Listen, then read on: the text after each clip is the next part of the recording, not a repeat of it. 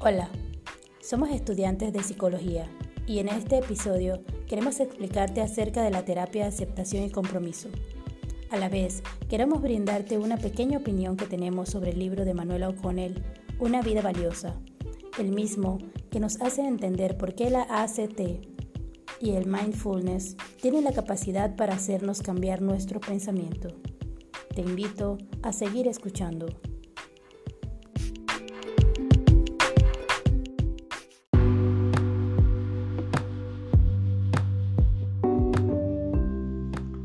Hola, soy Yajaira. Mi grupo y yo nos complace poder de manera breve conversar un poco sobre el libro de Manuela Cornell, Una vida valiosa, para que entendamos un poco sobre el libro que nos tocó leer en este breve espacio.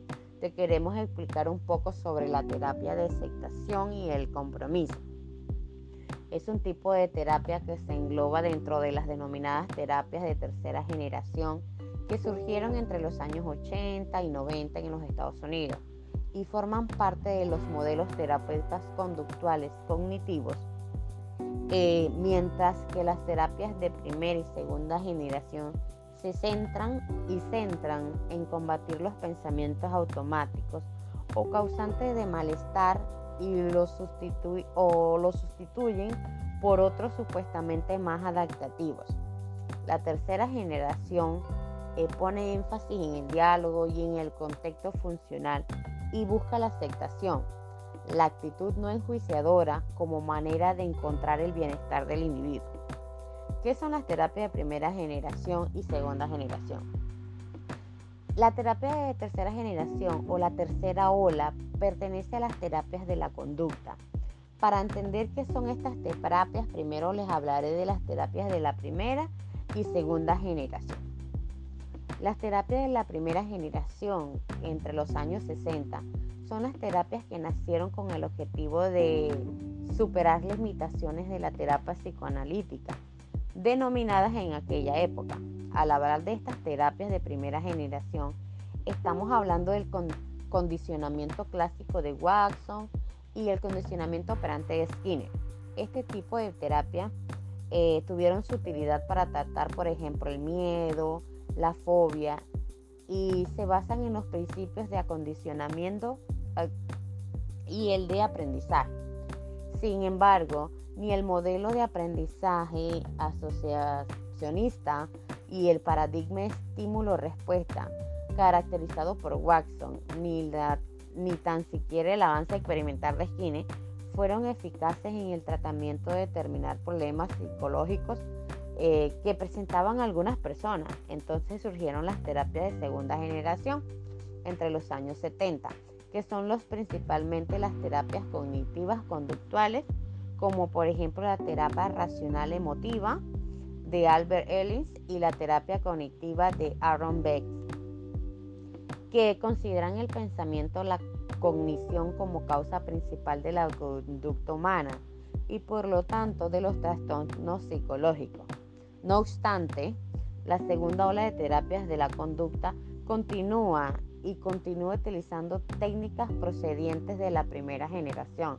Por ende, se centra en la modificación, la eliminación, evitación y en distintiva de las alteraciones de los eventos privados, como el pensamiento, creencias, eh, tenemos las emociones, sentimientos eh, e incluso las propias sensaciones corporales.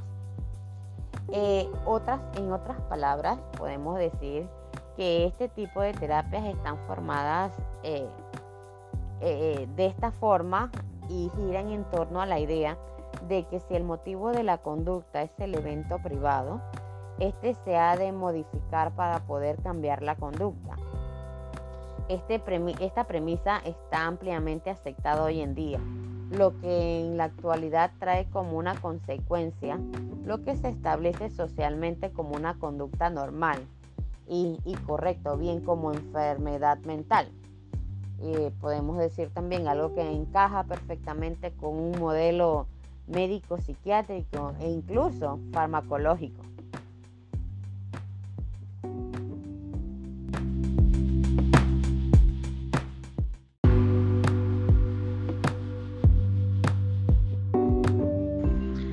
Buenas noches, yo soy Louris y me complace explicarte sobre qué caracteriza a las terapias de tercera generación. Las terapias de tercera generación surgieron en los años 90 y se diferencian de estas últimas porque enfocan los trastornos desde una perspectiva contextualista, funcional, y su principal objetivo no es reducir los síntomas que presenta el paciente, sino educarle y reorientar su vida de una manera más holística. Tienen su base en la idea de que lo provoca malestar o ansiedad, no son los eventos, sino cómo vinculamos las emociones a esto y cómo nos relacionamos con los mismos. No se trata de evitar lo que nos causa sufrimiento, porque esto puede tener un efecto rebote, como muchas eh, investigaciones sabemos que lo indican, sino que la situación ideal es la de aceptar nuestra propia experiencia mental y psicológica. Y así reducimos la intensidad de los síntomas.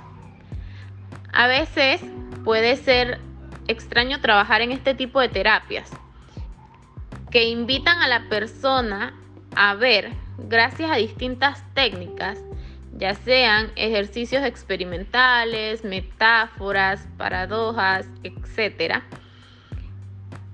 que lo que está social o culturalmente aceptado le causa un intento de control sobre sus eventos privados que de por sí es problemático. Este control no es la solución, sino que es el causante del problema.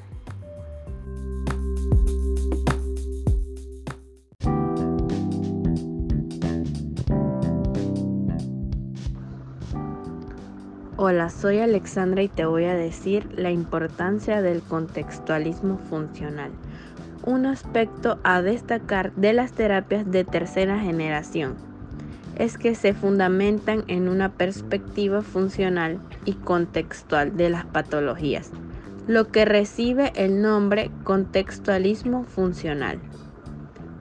Es decir, se analiza el comportamiento del individuo desde el contexto en el que ocurre, porque si se descontextualiza, entonces no es posible describir su funcionalidad.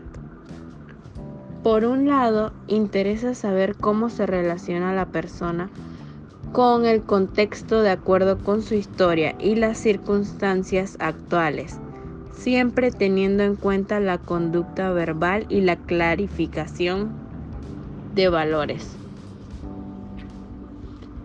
La conducta verbal es lo que el paciente se dice a sí mismo y a los demás, pero no es importante por el contenido, sino por su función.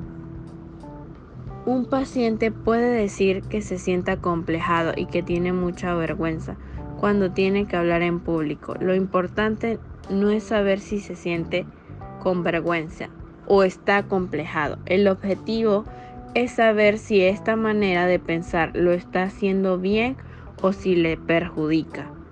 Además, en las terapias de tercera generación no se distingue la conducta observable y la privada pues esta última también se valora desde la funcionalidad.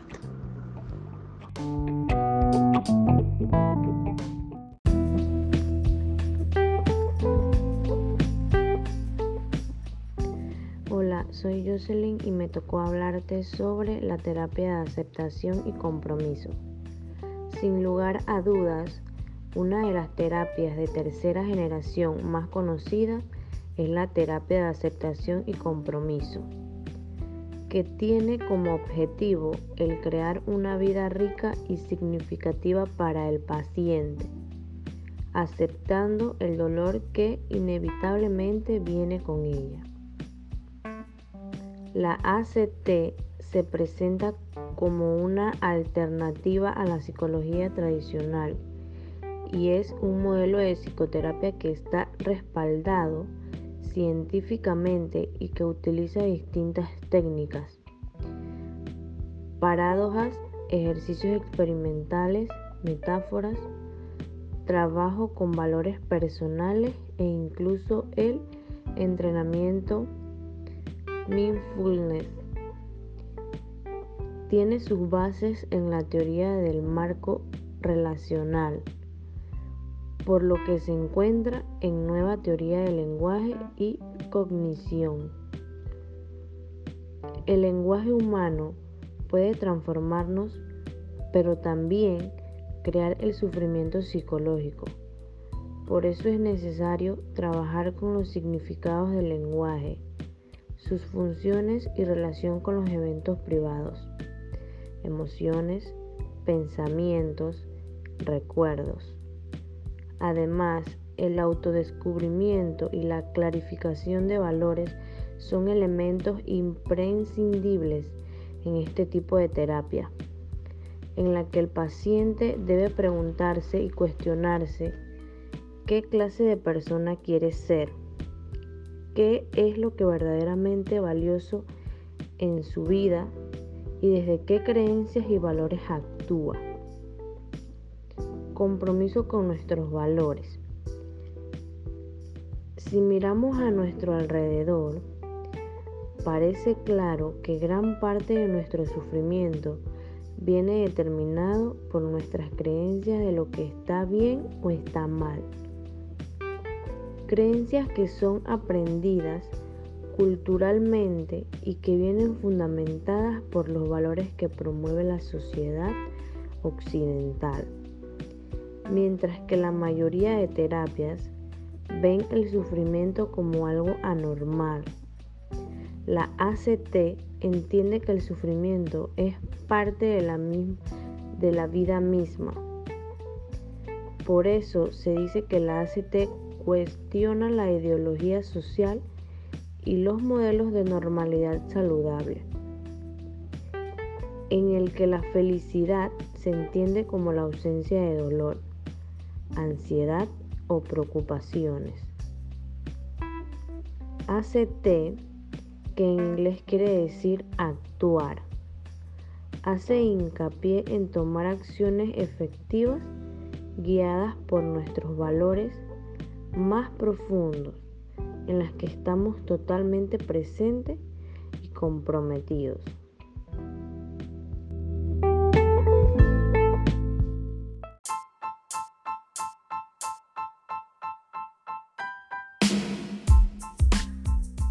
Soy Jessica y te voy a explicar un poco sobre los principios de la terapia de aceptación y compromiso. Esta terapia emplea algunos principios que permiten que los pacientes desarrollen la flexibilidad mental necesaria para mejorar su bienestar emocional. Estos principios son seis y son los siguientes. 1. Aceptación. La aceptación significa reconocer y aprobar nuestra experiencia emocional, nuestros pensamientos o nuestros sentimientos. Tiene que ver con tratarnos con cariño y compasión a pesar de no ser perfectos. No debemos luchar contra nuestros eventos privados ni huir de ellos. En realidad, la aceptación de la situación presente contribuye a que muchos de los aspectos de nuestra vida que percibimos como problemas dejen de serlo, disminuyendo así el nivel de ansiedad y los factores de malestar asociados a este. Número 2 de fusión cognitiva. Se trata de observar nuestros pensamientos y cogniciones como lo que son, trozos de lenguaje, palabras, imágenes, etc. Simplemente observar y dejar ir sin juzgarlos. De este modo se adopta una visión distanciada y más racional de las cosas. Número 3. Experiencia presente. El presente es el único momento que podemos vivir el estar con Él aquí y Él ahora, con una mentalidad abierta y la conciencia plena, participando totalmente con la atención debida a lo que está ocurriendo en nosotros y nuestro alrededor, es la clave de nuestro bienestar. Número 4. El yo observador. Significa desprenderse del yo conceptualizado, es decir, del apego hacia nuestras propias narraciones. Desde la perspectiva del yo como observador, vemos las cosas desde un punto de vista no enjuiciador. Número 5. Claridad de valores. La terapia de aceptación y compromiso exige un trabajo de autoconocimiento que permite clarificar nuestros valores desde lo más profundo del alma. ¿Qué es lo verdaderamente valioso para nosotros? ¿Dónde queremos estar o ir en realidad? Estas son algunas de las preguntas a las que hay que responder, eso sí, siempre con honestidad. Número 6. Acción comprometida. La dirección que seguimos siempre debe estar determinada por nuestros propios valores y no por las imposiciones sociales. Hay que involucrarse en acciones significativas para nosotros mismos. De este modo, somos mucho más propensos a comprometernos con nuestros proyectos y hacer que progresen al ritmo que queremos.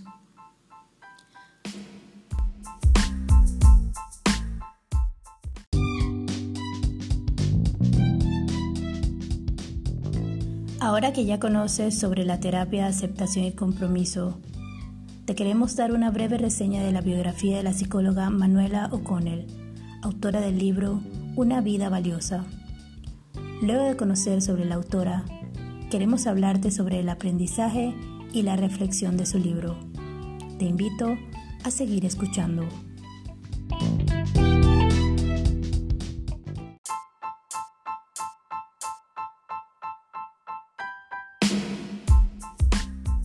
En este podcast, para nosotras, es importante mencionar que Manuela O'Connell es una psicóloga clínica especializada en ACT y mindfulness. Manuela O'Connell también ha participado en entrenamientos en el exterior con los principales referentes de estos modelos y en su continua búsqueda para aliviar el sufrimiento humano y acompañar a las personas a desarrollar una vida plena. También se formó en terapia analítico-funcional y en terapia basada en la compasión. Manuela O'Connell también es profesora permanente en la Universidad de Favaloro en Buenos Aires, Argentina, donde dirige el curso de formación de terapias cognitivos conductuales de tercera generación. Manuela dicta el curso anual de formación para profesionales en mindfulness y psicoterapia en formato intensivo en el Centro Integral de Psicoterapias Contextuales ofrece otros cursos para el público general de ACT y mindfulness en la vida cotidiana y sobrevivir con conciencia, coraje y amor. Además se desempeña como docente invitada en diversas instituciones y hospitales públicos. Coordina también diversos grupos de estudios de ACT para profesionales. Es psicoterapia de adultos y parejas, tanto individual como grupal autora de varios artículos científicos en el área clínica de la psicoterapia. Ha colaborado en libros acerca de ACT, especialmente junto con Robin Walser, en la obra The Heart of ACT. Sus ejercicios experienciales que combinan ACT y mindfulness aparecen en The Big Book of ACT Metaphors. A lo largo del libro, se puede observar su preparación en las diferentes terapias, pues no solamente es clara en las explicaciones de los conceptos y el entrenamiento de las diversas herramientas, sino también logra empatizar con el lector sin la necesidad de estar presencialmente. La conexión que tiene la autora con aquella persona detrás del libro te lleva a sentirte comprendida frente a cualquiera que sean tus pensamientos y emociones por medio de sus diferentes ejemplos, te hace entender que las situaciones difíciles hacen parte de la vida y que son estas mismas las que nos hacen sentir vivos.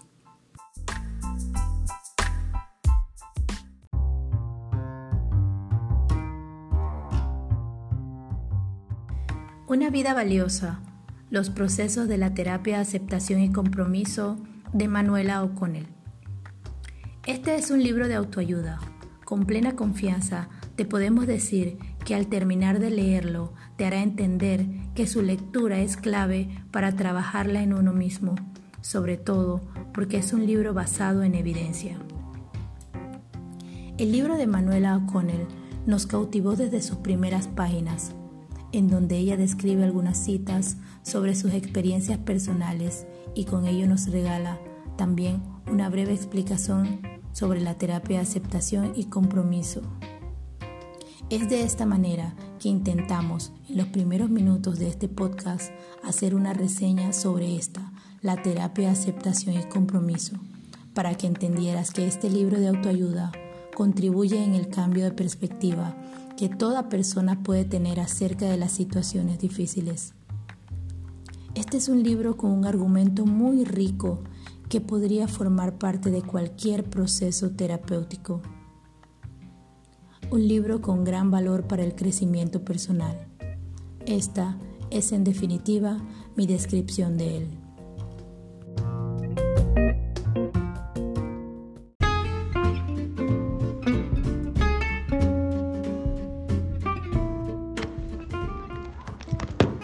Me gustaría plantear algunos de los aspectos que en nuestra opinión hicieron de este libro el aprendizaje perfecto para soñar con una mejor transformación de uno mismo. Primero, el libro está lleno de autorrevelaciones. Estas explican situaciones con el fin de facilitar la explicación de las herramientas o conceptos planteados. Esto genera una conexión fuerte con sus palabras, pues te puedes identificar con algunas de sus experiencias y además te hace entender que los terapeutas son seres humanos sensibles, como todos los demás. Se enredan con mil dificultades y asuntos personales con los que tienen que aprender a trabajar. Segundo, cada capítulo tiene una sección de práctica y ejercicios que invitan al lector a no solo ser observador de su propia vida, sino a ser actor de esta. Este capítulo te lleva a relacionarlos con algunos episodios de tu vida, alegres, dolorosos, que te ayudan a poder adaptarlos a tu nuevo estilo de vida. Tercero, al finalizar cada capítulo, hay un testimonio que te dice cómo la vida de cada una de estas personas se había transformado al sumergirse en las diversas habilidades y conocimientos que propone O'Connell. Y así queremos construir algo distinto, necesitamos hacer algo distinto. Realmente el hacer algo distinto no es tan sencillo como se lee. Los testimonios expuestos reflejan lo complicado que fue el proceso pero explican sus ganancias y el cambio significativo que obtuvieron los consultantes que se permitieron emprender ese viaje y explican el proceso terapéutico. Cuarto, durante la lectura se plantean diferentes preguntas, como ¿estoy construyendo la vida que verdaderamente quiero tener o la que me ha sido dada? ¿Esta vida que llevo refleja lo que es importante para mí? ¿Se habían percatado de que podían elegir cómo relacionarse con sus pensamientos, entre otras? Estos interrogantes hacen que la lectura sea más profunda, que uno como lector conecte su vida con lo expuesto en el libro y se siembren ideas de cambio, preguntas y reflexiones.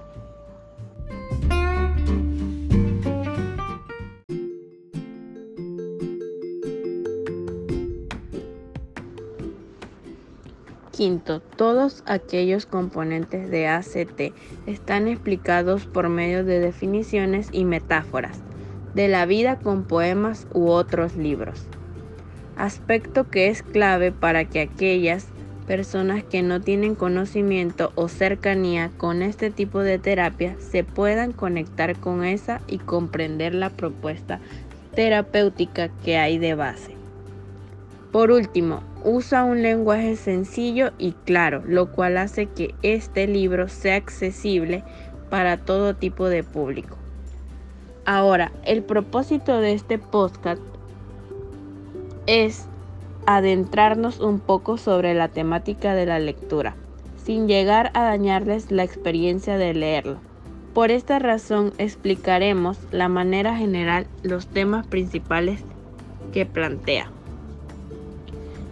El objetivo principal de este es generar flexibilidad psicológica por medio de los diferentes procesos que se trabajan desde esta terapia, la terapia de aceptación y compromiso. De acuerdo con esto, la autora en un inicio plasma la incomodidad de conectarse con el sufrimiento y nos explica esta falsa idea que nosotros como sociedad tenemos o buscamos sobre el control.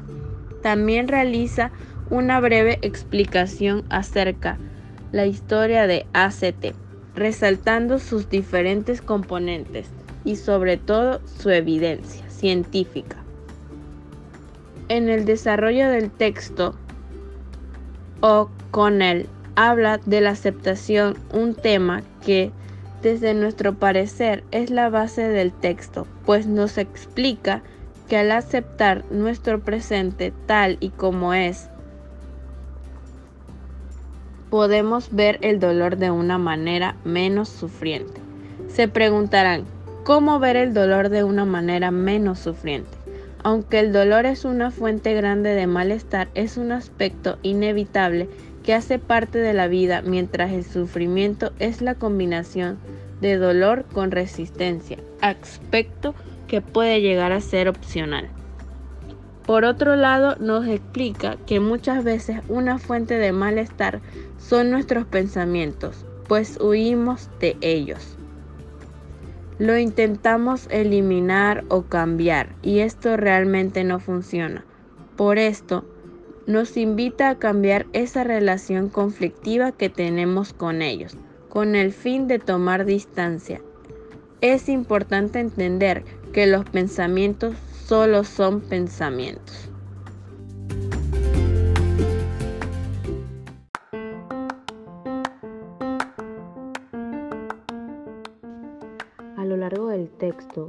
La autora introduce el mindfulness o atención plena que luego la profundiza en el capítulo 5, hablando del significado y dando algunas técnicas para ponerla en práctica y poder estar en el aquí y en el ahora. Otro elemento interesante del libro radica que en la autora nos estimula a cultivar la perspectiva que tenemos sobre nosotros mismos y nos acerca a indagar sobre lo que pensamos y sentimos respecto a lo que somos. Al mismo tiempo nos lleva a encontrar esa brújula que puede guiarnos hacia lo que es verdaderamente importante y valioso en nuestra vida, con el fin de empezar a tomar acción y dar los pasos necesarios para una vida valiosa y comprometida. Una vida valiosa y comprometida, según lo que comprendí del libro, es aceptar y vivir el momento teniendo como, base todo aquello que quieres ser como persona y actuando en torno a ello. Allí nos explica que trabajar en esto implica que se van a presentar dificultades y no va a ser un proceso sencillo. Pero la idea es ser sinceros con nosotros mismos y con lo que realmente nos importa. Finalmente nos dice, en verdad, no hay final, no hay llegada. Es una aventura constantemente de descubrir y de descubrirse que nunca termina. Pues lo importante es responder ante las situaciones de forma abierta consciente y comprometida.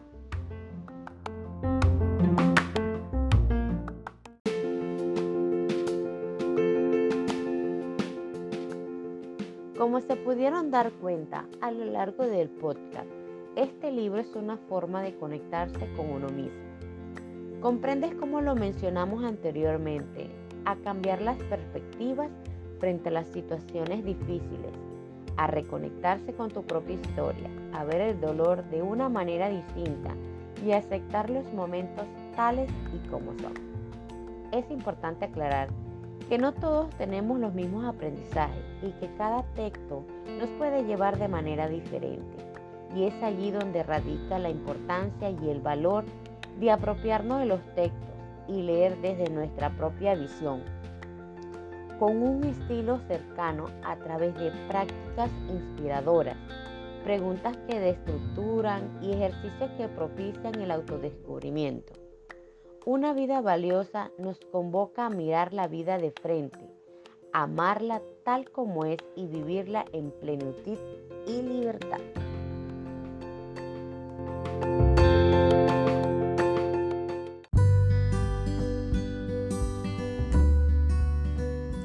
La vida es tiempo que llenamos, ya sea consciente o inconscientemente, por azar o intencionadamente y lo llenamos de contenido positivo, neutro o de contenido que atenta contra nosotros mismos. El resultado de llenar este tiempo es la vida que construimos. Un día quizás nos damos cuenta de que el tiempo que tenemos se acaba y querríamos mirar atrás y sentir la satisfacción de haber construido una vida valiosa. Recuerda siempre que el tiempo no se detiene ni espera que nos decidamos. ¿Cómo se pasa la vida? ¿Cómo se viene la muerte tan callando? Decía Jorge Manrique en Coplas por la muerte de su padre. Añadir valor al tiempo que vivimos es un propósito loable que deseamos, pero que no siempre perseguimos. Una vida valiosa es una vida que tiene valor para quien la vive.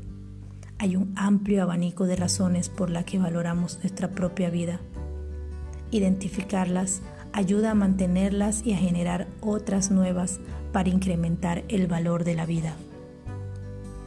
Te invitamos a leer el libro y que al igual que nosotras obtengas esta maravillosa experiencia de querer llevar una vida valiosa. Muchas gracias.